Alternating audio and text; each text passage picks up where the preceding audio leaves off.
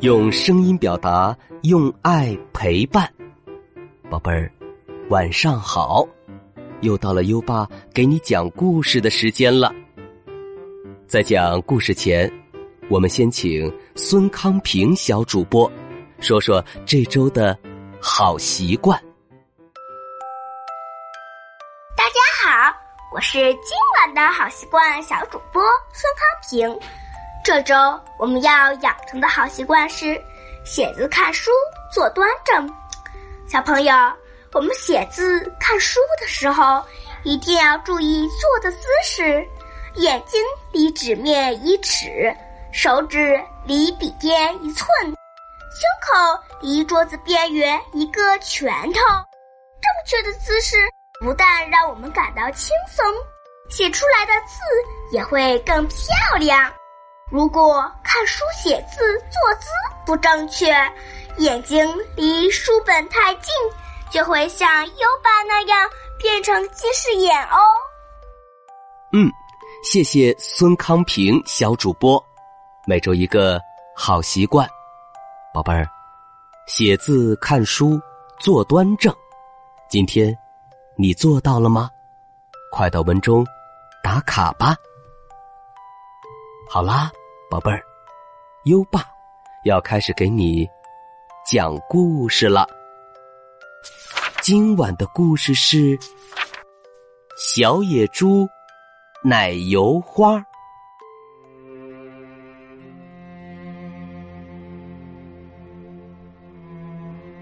当象群转移到新的草原时，小象勿忘我开心极了。他看见很多野猪在平原上嬉戏玩耍，就问妈妈：“我能不能出去玩？”妈妈，去吧，宝贝儿。妈妈笑着说：“但是记住，要对比自己小的动物友善哦。”呵呵，我知道了。勿忘我向妈妈做了保证，然后飞一般冲过去找野猪们。等他跑过去以后，发现，并不是所有的野猪都玩得很高兴。实际上，最小的那只看上去很难过。他的哥哥们正在给他。起外号，大鼻子。其中一只哼哼的说：“小脏毛。”另一只呼呼的说：“他们都嘲笑他，又矮又小，小丑丑。”哈哈哈！小象勿忘我，勇敢的站出来说。我妈妈说要对小的动物友善一点儿，欺负弱小是不对的。哼 哼那你跟他玩吧。野猪哥哥们气哼哼的说，然后呼噜噜的跑开了。我叫勿忘我，小象友好的说。你叫什么呀？我叫奶油花。小野猪害羞的说：“但是每个人都叫我小丑丑。”勿忘我说：“我不觉得你丑呀，我们交个朋友吧。”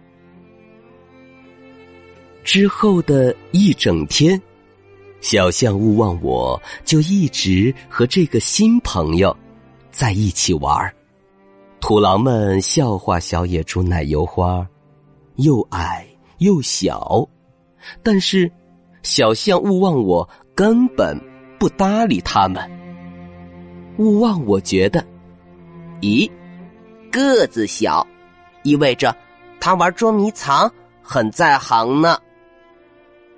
芦苇塘里的青蛙，笑话奶油花又脏又长的鬃毛，勿忘我就当没听见，因为勿忘我很喜欢用鼻子蹭它的鬃毛，经常痒得咯咯笑。鸵鸟们叽叽喳喳的议论小野猪奶油花的大鼻子，勿忘我一点儿也不在意。当奶油花用鼻子拱球玩，在鸵鸟们细长的腿中间钻来钻去时，小象勿忘我就在后面追它，这让鸵鸟叫得更响了。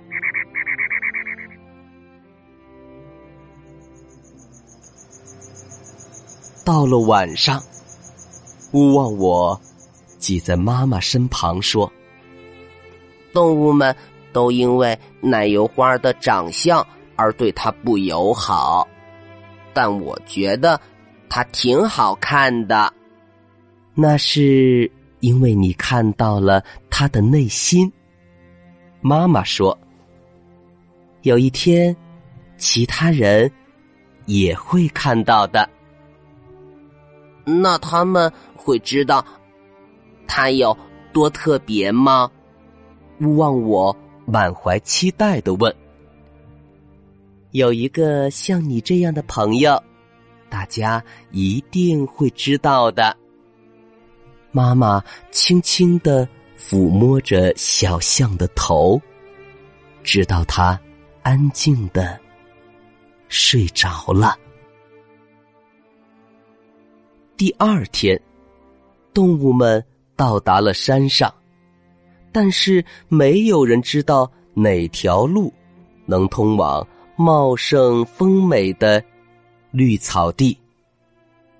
土狼一声不吭，芦苇塘里的青蛙躲到了伞底下，鸵鸟也把头埋在了沙子里。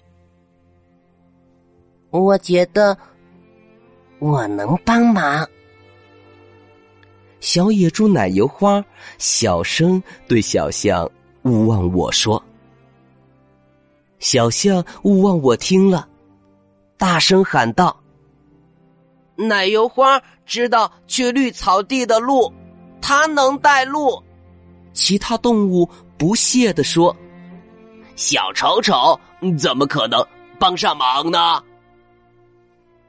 但是，他做到了。”奶油花的大鼻子，能闻出鲜嫩的青草和他最喜欢的花的香味儿；它长长的鬃毛，能察觉出丝丝的微风；而且它小小的个子，可以站在小象勿忘我的背上，带领大家穿过大山。很快。动物们就来到了茂盛的绿草地，那里开满了鲜艳的黄色的奶油花。动物们都充满感激的看着小野猪奶油花，因为即使所有动物都对它不友好，它仍然帮助大家。就在这时，大家突然明白了小象勿忘我早就明白的东西。原来，奶油花真的很漂亮。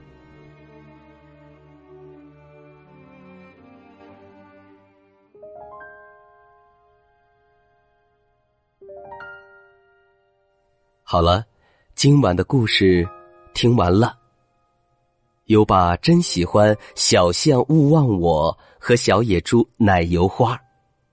小象勿忘我不欺负弱小，不以貌取人。小野猪奶油花开朗，乐于助人。他们都拥有一颗美丽善良的心灵。宝贝儿，优爸希望。你能向这两个小伙伴学习哦。嗯，现在优爸要考考你了。故事中有哪些动物嘲笑过小野猪奶油花呢？快到文末留言告诉优爸吧。在微信上搜索“优爸讲故事”五个字，关注优爸的公众号，就可以给优爸留言了。《小象勿忘我》这套书的故事温暖简单，富有教育意义。宝贝儿可以向《小象勿忘我》学习如何交朋友。优爸很喜欢这套书，强烈推荐给大家哦。如果你喜欢这套书，可以点击文中的蓝色按钮“优爸书店”进行购买。又到了该睡觉的时间了，还记得优爸和你的小约定吗？每天把优爸的故事转发给一位朋友收听吧。好的教育需要更多的人支持，谢谢你。接下来，让我们听着美妙的音乐和诗歌入睡吧。优爸祝你好梦。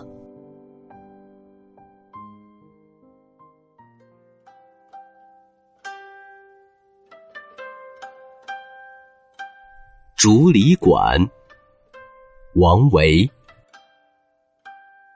独坐幽篁里，弹琴复长啸。深林人不知，明月来相。照，竹里馆，王维。独坐幽篁里，弹琴复长啸。深林人不知，明月。